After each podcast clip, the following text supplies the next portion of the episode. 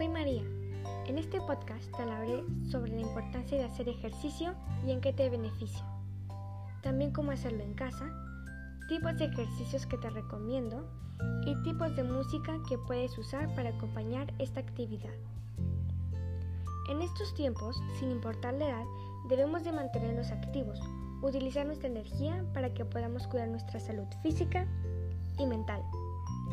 Podemos hacer ejercicio en casa individualmente, con videos de rutinas que podemos encontrar de manera libre en la red.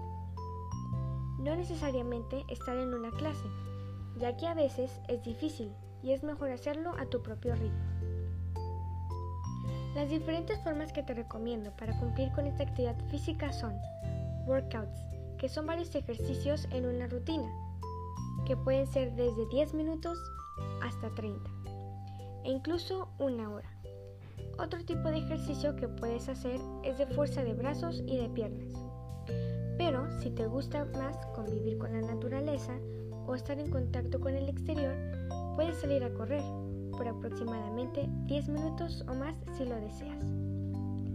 En cualquier caso, es importante que hagas pausas y cuides hacer calentamiento y estiramientos, tanto antes como después. Otra opción podría ser salir a caminar por el mismo tiempo. Esto puede servir para tomar aire y ver otros paisajes sin exceder tu capacidad física.